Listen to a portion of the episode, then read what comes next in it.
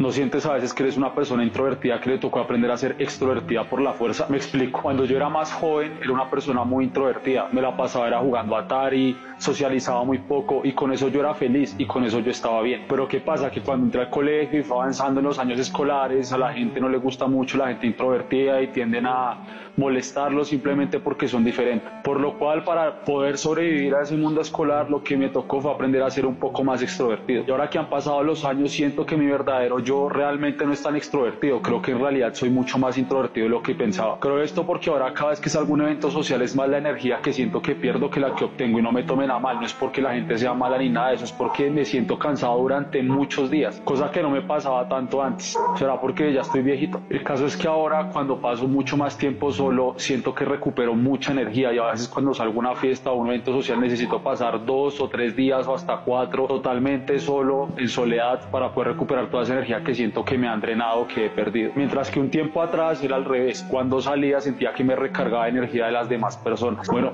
no sé, solamente quería decir eso.